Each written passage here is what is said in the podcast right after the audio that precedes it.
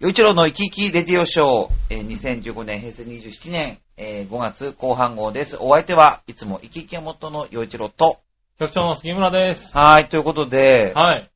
あのー、まあ、エツシさん、はいチョアヘオ .com 好はい。きでいてくださるみたいで、はで、まあ僕の番組にはい出てもらってる、本当に光栄なことだと思ってるんですけどい。ね。はあの、他の番組にも、まあ、興味い。津々のいようなんですよ。ろんな番組に出たいっていう話を、ははい。常々してくれてますけれどもね。ははい。まあね、あの、この5月前半号、ね聞いていただいてね、い。そうです。あの、コントロールできるっていう番組ありましたらね。ぜひ。ぜひ手を挙げていただければですね。まゆっちょはい。頑張って僕。まゆっちょまゆっちょ頑張って。はい。ね、ミッチェル応援してるからね。そう。はいミッチェル？はい。覚悟しといて。はい。ということで。ね、アポ取りますんでね。はい。はい。手を挙げてください。さあ、ということで、ご紹介しましょう。はい。えー、内田悦司、千葉県議です。よろしくお願いします。はいどうもよろしくお願いします本当にね、お忙しい中、ありがとうございます。ええ、あのね、前にも言ったんだけど、うん白鳥は優雅にしてても、中で、水の中でね、一生懸命描いてるような気をしてても、うん。っていう確認があるじゃない。はい。でも俺は、白鳥は多分休んでると思ってん だよね。だ大丈夫、そんなに忙しいないんだよ。書うんいてない。それ、誰に向けて言ってるんですかね。うん。まあいろんな人にね。いろんな人にうんはい。ということで、えー、いつさんと一緒にいろいろお話をしていきたいと思います。まあ、あのー前回の終わりに、はい。まあ、僕にクイズをね、用意してきてくださってるってことだったんですけはい予ど、告していただきましたね。何なんだろうね、そのはい、お題がよ。はいは何なんだろうって気になるところなんですが、はいまずは、ちょっと、えーお便りからいきたいと思います。い。おえーっと、あ、新潟県のぐりぐりよっぴーさん。はい。ネギネギ。ネギネギ。え、辛口社会派の洋一郎さんご機嫌だぜって。辛口社会派っ社会て、派でした。こう、形容されるってのは本当に僕、だからそれが、初めてなんだけどだからそれが、だから俺が言ってるじゃない。だからその世相を切るところが、ちょっと右寄りかなみたいなイメージがあるんだ、君はね。世相を切ったら、右寄りなんですか？なんか、だって左寄りの人、すんごい切あの切りまくってるじゃないですか。左寄りの人を切るだろ？おかしいって。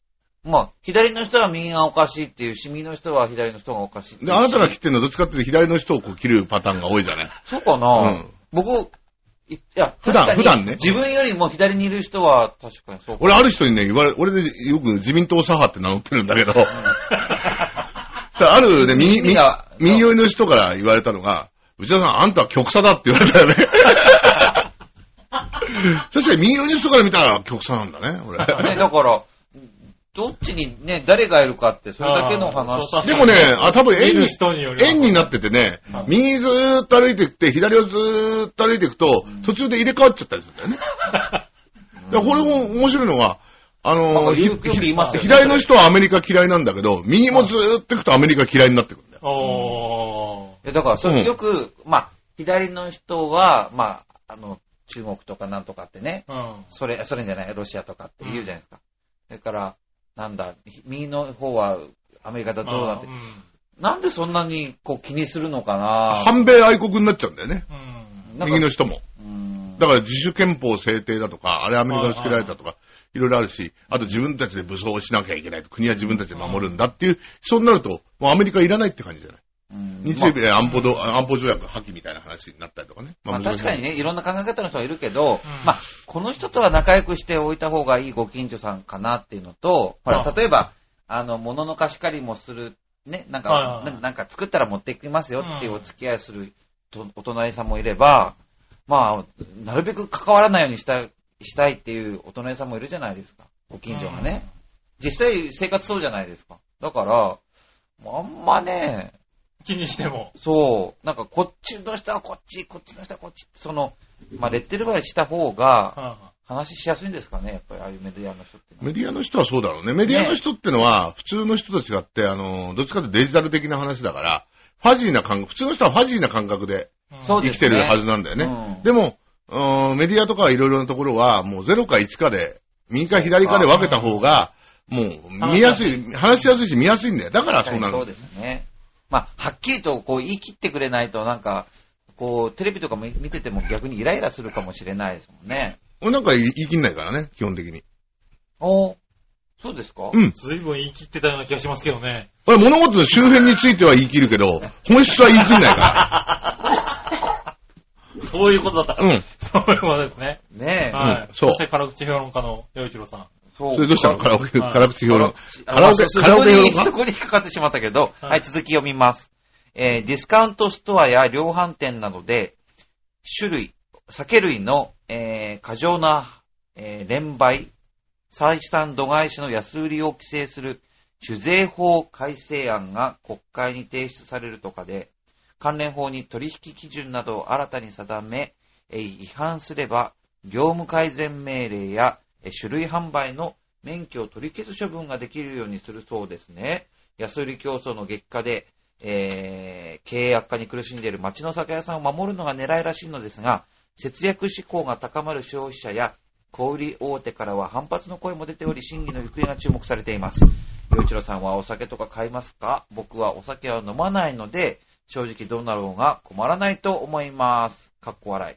ええまあ、でも確かに、なんか、こう、安すぎるかなっていう感じは正直、いや、僕だって、おは酒っきり言っては、安ければ安いほど、うん。なんか、嬉しいしう、ん。うん、そういう方なんだけど、うん。でもなんか、あの、第3のビールなんですか？あれ、第4なんですか？第 3? 第3、第4。もうすごいも安いですよねう、。うん、あの、ソフトドリンクより安かったりしますよね。そう。だから、それは大丈夫なのかなって思ったりするんですけど、はいエツシさんはなんかこの種の話題はね、本質みたいなので、周辺の話じゃないらしい。はいちょいちょいちょい、俺興味ないんだよ。はいえ、酒買わないから。でもお酒飲むじゃないですか。うちで飲まないもん。あうちで一切飲まないから。あ。うん。あ、そうなんです。うん味とか、そっか、そう、普通にその辺で買ったりはしたない。だね、俺はすごい疑問なのが、サントリーリザーブはいつから安い酒になったのかっていうのがね、うん、サントリーオールドダルマが主流だったじゃない。はそれで、ジョニー赤とかジョニークロってのはすごい高い酒だったじゃない。うでも、いつからか安くなって、い。でも、サントリーリザーブなんか今ね、スナックで見ないしね。うん。うん。うん。何なんだろうね、あれね。いや、だきから、木箱に入ってたからね、昔のダルマとかね。へその辺が、多分こういう安価なディスカウントショップとかで結構流通するようになったんでしょうね。ーそれで値が下がったっていうのがあるんじゃないですかね。だから多分、それはね、多分税金が下がってんじゃねえの？うん。流通しやすくはなってるんでしょうけどね。で、あと外国の酒安くなってんじゃん、それ。うん。あ、確かに。ねそうです、そうです。だって昔ナポレオンなんかっつったらもうすごかったじゃない？うん。お土産で買ってきてとかってそういうパターンだったけど。うん。ねうんなんだろうね。そうそう。で、今多分それが問題になってるんですよね。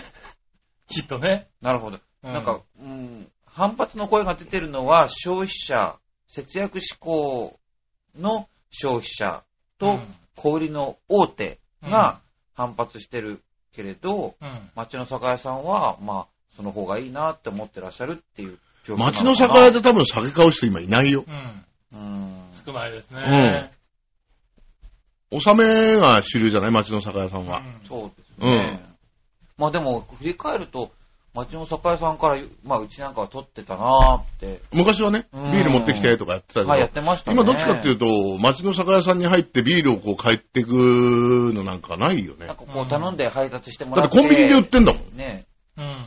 うん、まあそうですね。うん。東京でちっちゃい頃から暮らしてないから、あんまりこう、ピンとこないんですけど。だからあのさ、あのーサザエさんの三河屋さんって酒屋さんじゃん。はいああんな感じですよね。うん。で、ううちはそうです。今あんなのないでしょ？あ。れないですよね。ああ。お洋服で浦安もそういうの多かったんですか？ん？う浦安もそういう三河屋さんみたいな、ああいうのが多かった。酒屋、だって小売店はどこでもみんなね、やってて配達もしてくれたし、特に酒なんか重いからね。はい。浦安は、そうでしたよ。まあ、浦安は昔からスーパーでみんだってビール一ケース買う人なんかい、だから配達してもらわなきゃ買えないじゃない。酒屋さんでしたうねん。。酒屋さんはだって米も大体やってたりするかそうです。らね。米、味噌とか味噌やってるからねうんはそうん。う。だいたい米屋さんと酒屋さんね。あとお酢だとか砂糖、調味料も全部酒屋さんだし。でもまあ、この、こう、厳しくなっていくというか、例えばうちの田舎の、まあ、うちの、まあ、し父は死んじゃいましたけども、時計やってたんですね。時計とかメガネとかそういうのを販売してて、そしたら、その、まあ、昔この税金のことで変わって、物品税っていうんですかね。うんそうすると、こう、あの、まあ、専門店じゃなくても、スーパーとかで安い時計、腕時計とかがこう買えるようになって、うん。でそうなってったら、最初はそんなに、こう、あの、急に効いてくるわけじゃないんだけど、10年、20年ってこう、長い時間かけて、すごく大変なことになってくるんですね。うん。で、もちろんその、そその中で淘汰されていってうんっていうことなんですけど、でも時計ってうさ、んカシオだよね、やっぱね。時計がおかしくなったのは。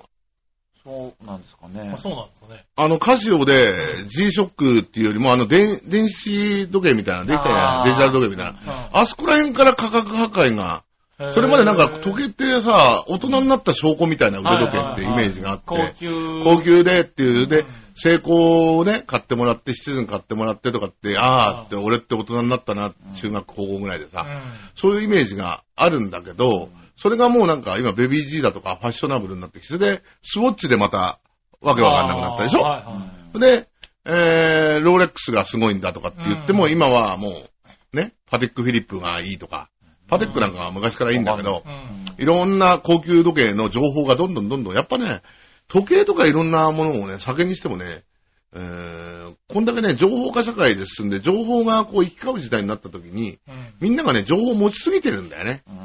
うんうん、俺なんか逆に言うとね、成功しか時計はしないよね。普通の時計。うんあ、これはね、タイム、あ、タイメックスだけどね。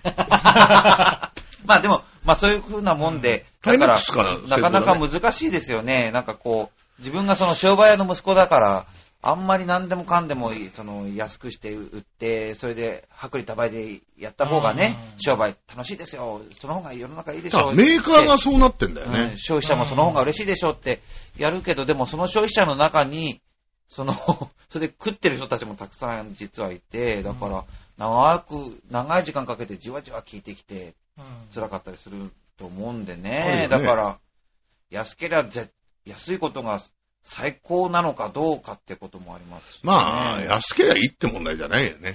うん。かといって、だから、あのー安い、今ね、牛丼屋さんが安くなったりとかっうんていろいろやって、ハンバーガーがいくらだとかやってる中で、じゃあ、銀座の高級寿司屋さんだとか、麻布だとかのそういう日本料理屋さんだとか、ミシュランで三つ星でいくらだとかってやってるじゃない。うんうんなんかね、よくわかんないよね。確かにそうですね。なんか、この物の価値っていうのがよく、あの、牛丼なんかは、僕、東京に来た時、20年前、みんな400円でしたよ。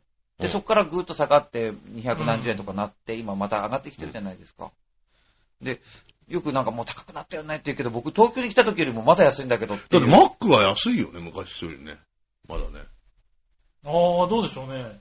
でロッテリアのイタリアンホットがなくなったのはいつなんだろうね、あれね。あ、なくなったんですね。なくなったの、あれなくなったんだよ。へーまあ、まあ、そんな話は全然いいんでだけど。でじ自分がね、その庶民のくせになんか偉そうなこと言えないんだけど、うんなんかもう、安ければいいっていうことに対して非常にもう飽き飽きしてて、あいやあ、安ければいいっていうよりも安かろう悪かろうなんだよ。んもう、もうそういうのをもうやめにしてもらいたいっていう。悪かろうで納得できる人はそれでいいし、悪かろうで納得できなければ高かろうよかろう。うんケージコロンボで高いワインと、あいいワインと悪いワインの見かけ方は、そのワインのプロにコロンボが聞くんだよね。そうすると必ず言ってるのが、値段の高いのがいいワインですっていうね。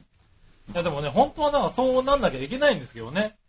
まあお酒に関してはそうなってないですからね、今ね。でもバラ、バラの言ったけど30年とか高いよ魔王とまあそうなんで。も、ね、言って、さっき言ってたようなナポレオンなんか全然普通に買えるようにカエルになっちゃったね、あれね。そう。そういうのは、でも良くない。で確かに良くも、でもありがたいよね。まあ、飲む方にとってはありがたいんですけどねう。んありがたいからやっぱり、多分ね、それねお、酒屋さんから洋離れてるん酒に。関してはね、多分あれだと思うよ。1ドル360円の時代と輸入物だから。うんああ、まあそういうのもある、そういうのもあると思う。よ。うん。そっかそっかそっかそっか。うん。えー、はい、ということで、まあ、あの、安い方がいい、難しいですね。これは本当僕答えるの難しい問題でした。はい。さあ、ということで、そろそろ、あ、クイズあ。クイズクイズ行きましょうか行きま。しょうか。あれはもうそれは、出題者がエツシさんで、僕が答えるってことでいいですか、はい。はい。土さんのクイズ難しいですよ。多分、ね、あどっち方面なんーだろうね。どっち方面なんですよね。はそれでは、はい。始まります。はい、始まります。公職選挙法クイズ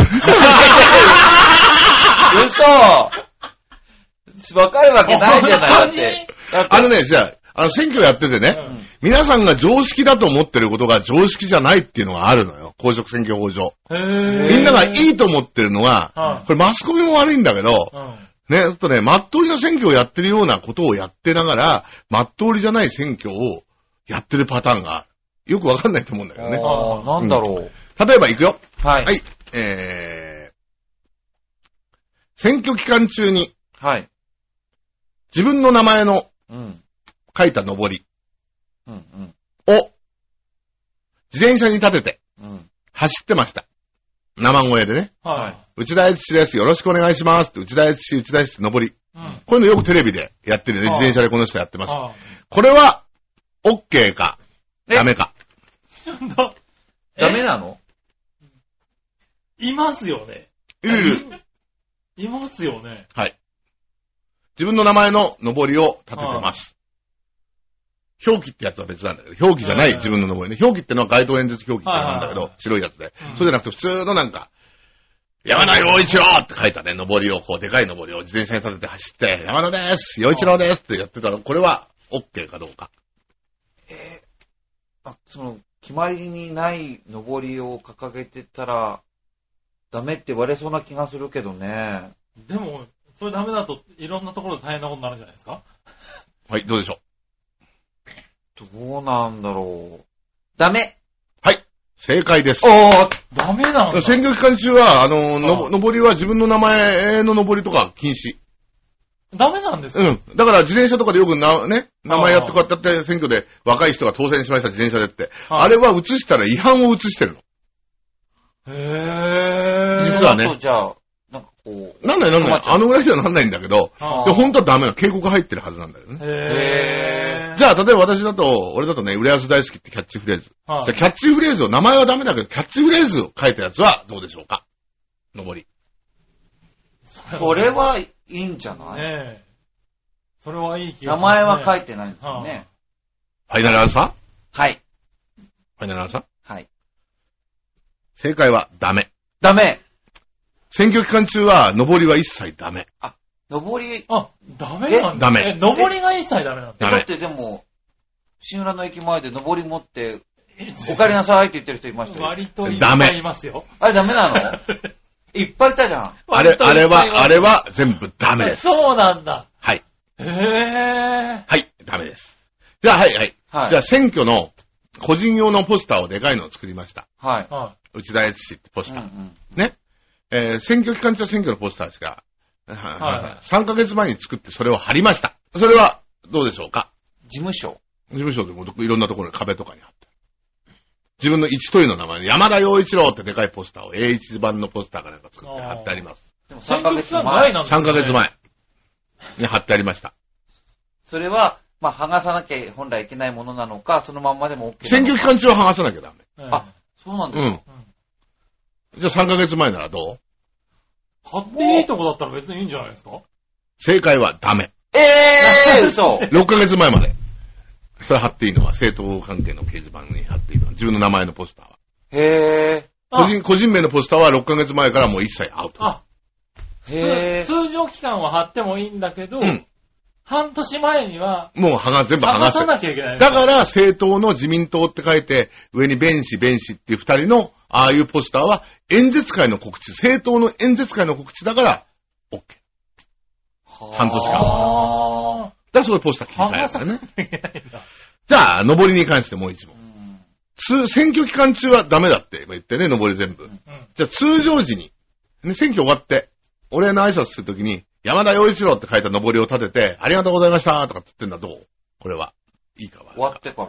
終わったんだから、いいんじゃないですか？これダメ。ダメうん。え、終わったんですよね。終わってダメなの。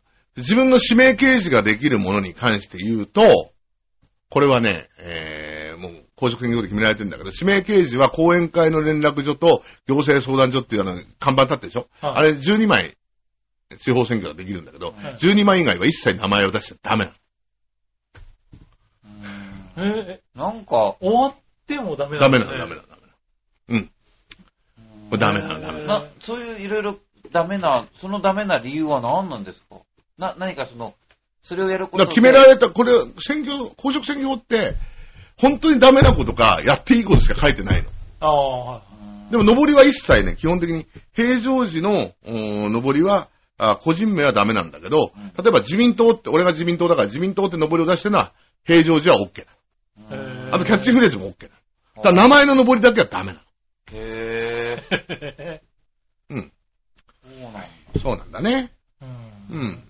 でも視覚っていうか、こう、目、目、目が不自由な人もたくさんいるわけ実際にね、いたんだけどね。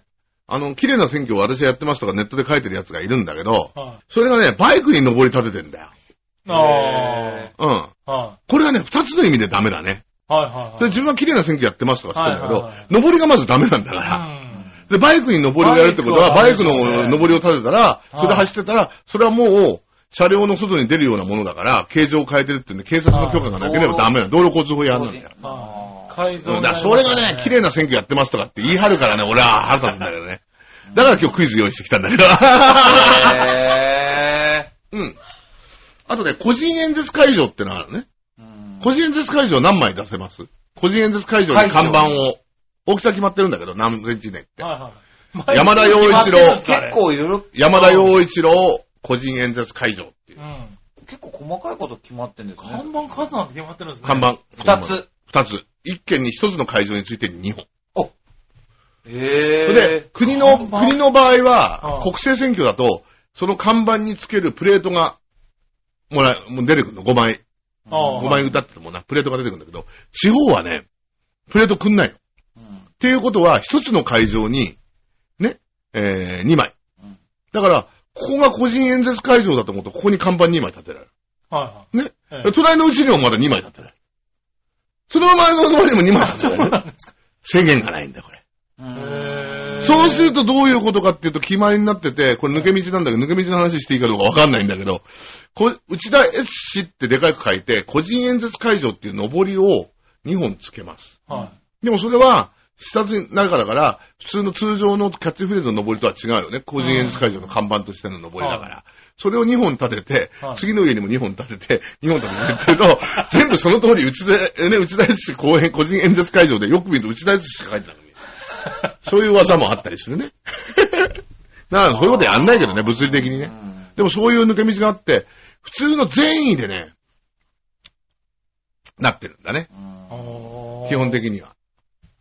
うん。そうなんだ。でも、まあでも、今話聞くと、うんうん。こう、び微妙というか、あの、アウトな人が結構いる。結構いるんですね。あうんはでしかも普通に、それがね、なんか、自転車で走ってると、車も使わずに偉いですねって言うじゃない。い。はい。選挙運動で本当は使える車両っていうのは、車は認められてるのよ。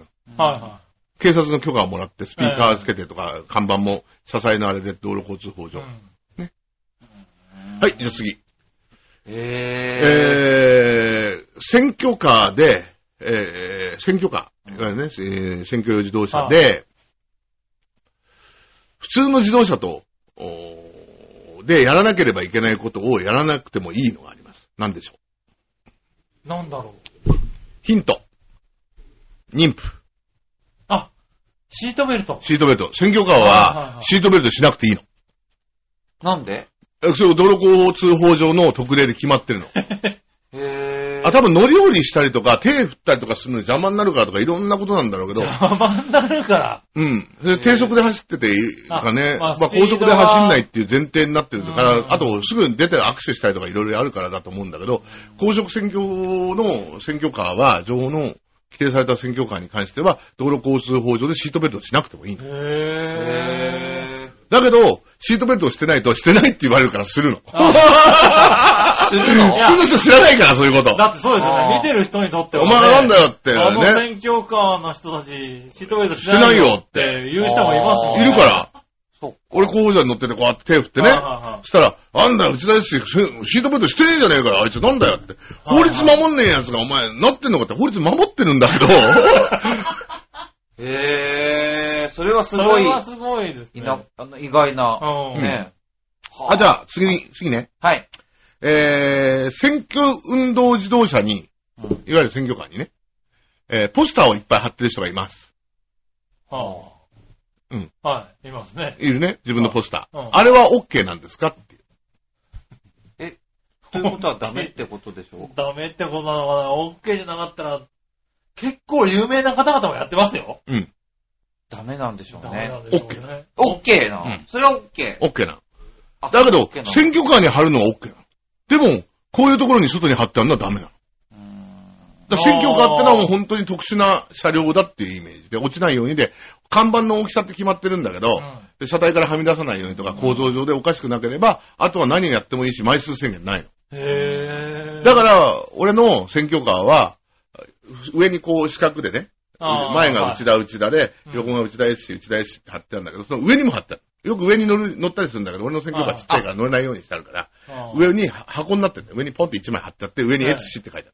じゃあ上の、ビルの上からも見えるよ。そうだから結局、浦安の特事情からすると、高層ビル、マンション多いから、うんそこで上から見た人がなんだ走ってるなと思った時に、あ、エツシの車だってわかるように、上からエツシって。へー。警察車両が上から見るのと一緒でね。なんでもありなの なんでもありなの。なるほど。うん。素晴らしいですねうん。全然知らなかった。全然知らないことは多いですね。ねうん多いね。いやでもそういうのって事前に配られるんですか？そういう配られる。うん。へー。で、郵便もね、えー、県議会だと8000枚。ああ。で、市議会だと2000枚。うん。衆議院だと3万5000枚かなうん。出せるんだけどね、その規定内でね。あうん。それはね、完成はがきもあるし、自分の指定はがきで出してもいいし、ええ決まってて。ただスタンプを押すのが決まってるし。あ。で郵便選挙に関すると、郵便局ってのはね、すごいんだよね。うん。うん。昔市役所にいたから、選管でやると、あの、郵便って自分で、例えば出張中で選挙権のある人ってそこに送ってもらってそれでできるんだよ、選挙。ええへー。でもなんかそういう細かなこと全部でもエツさん、ちゃんと頭に入ってる。うん、物事の周辺だからね。選挙そのものじゃないから。選挙に付帯するようなことだからさ。知ってるんだよね。ね。だから、すごいな。浦安に、浦安に来て、例えば出稼ぎでね、田舎から、えー、北海道の方から東京に出稼ぎに来てますよ。うんでも地元の選挙があって、どうしても友達が出てるから入れたいって言うと、郵便で送ってもらう。それを持って選挙管理、その地元にいるところの選挙管理委員会に行って、みんなの見てる前で投票する。へあーぇだから統一地方選じゃない選挙でもたまにそういうのがあって、はいはい。ところがそれがね、郵便は1日で届くようになってるんだよね、選挙事務に関しては。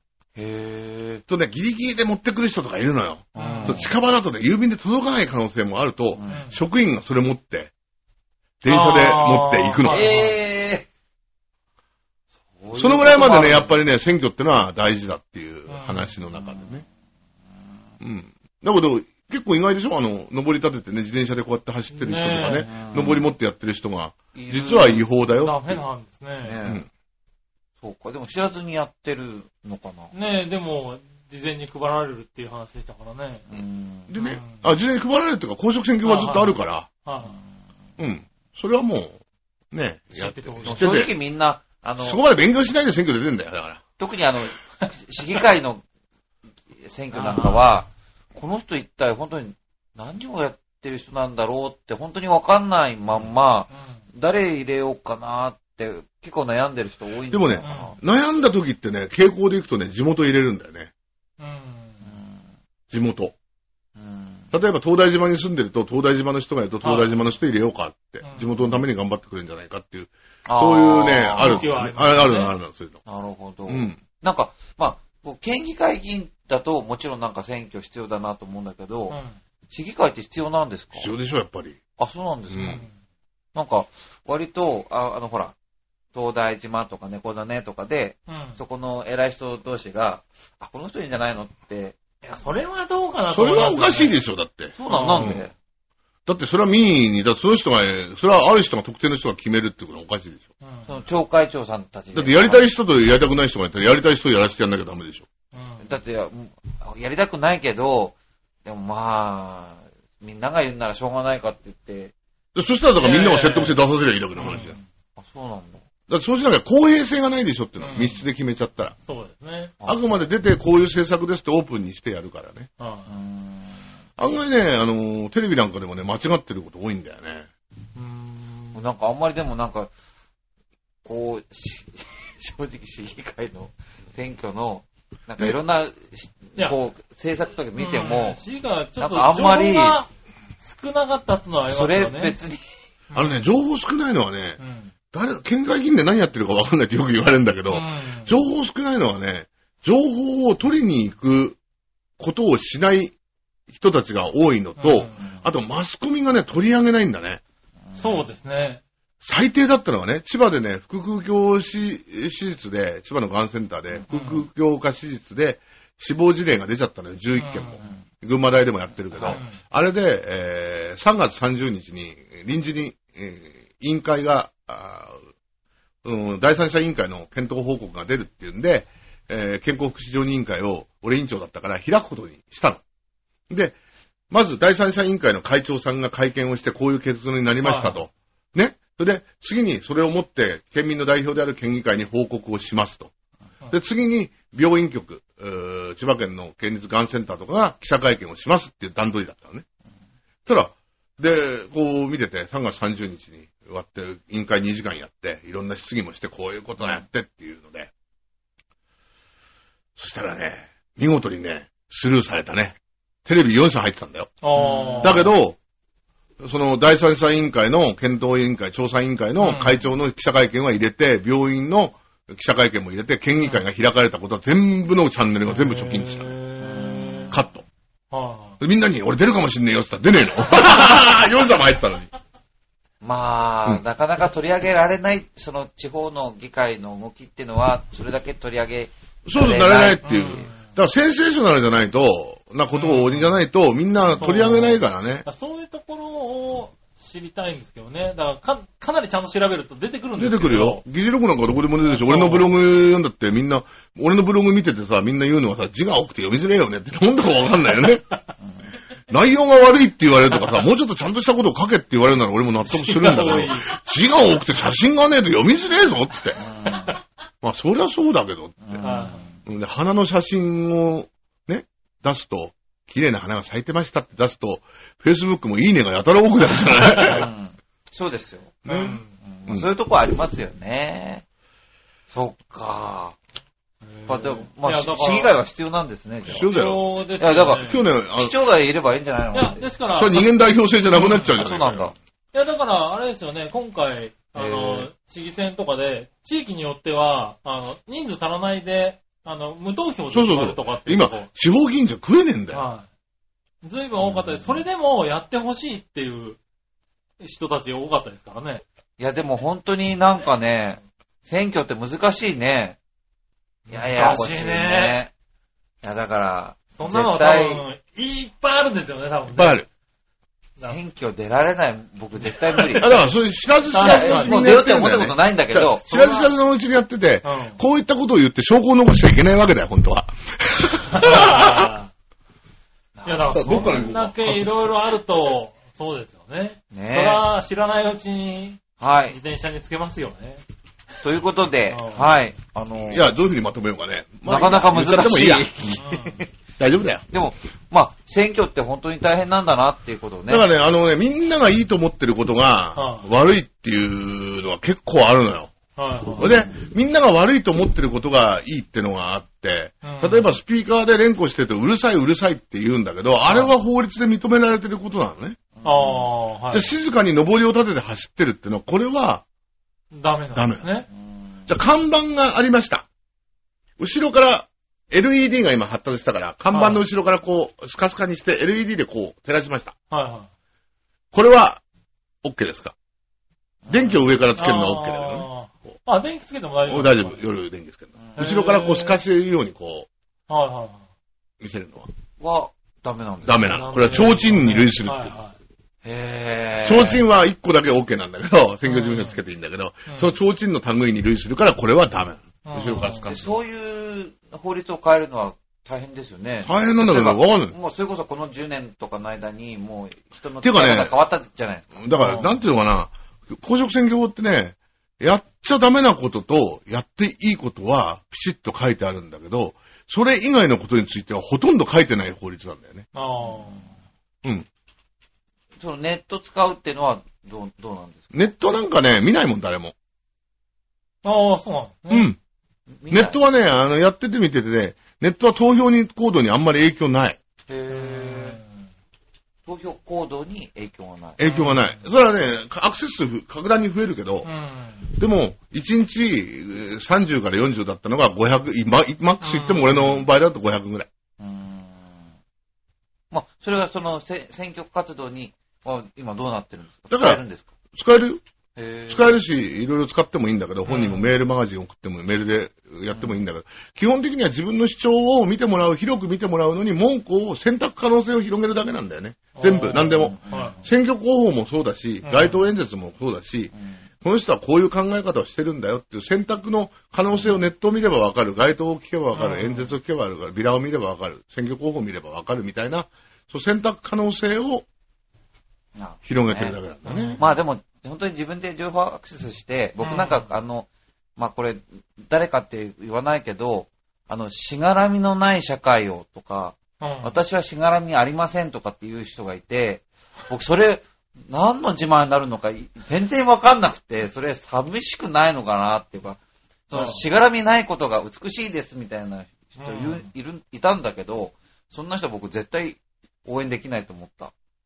なんかおてかね、まあ、いろいろ人人それぞれだかーら、しがらみって一体何なのかってことにもよるんだろうけでもそれを聞いてだど。から選ぶための選挙ですからね。うん。だから、うん。選択可能性候補がいっぱいいるってことは、みんなが選択する可能性があるわけだから、そこでうん、その人たちが持ってるツールの選択可能性の中から、いろんなつね、選択する可能性のツールをいっぱい見て、それで決めていけばいいだけの話。うん。ところが、日本人ってのは情報を、その一方的に受ける性質になっちゃってるから、うん取りに行くって人あんまりいないんだよね。うんさっきのなんだっけ、加山里香さんの話あーはネットでしかなんないとかって言うんだけど、あね。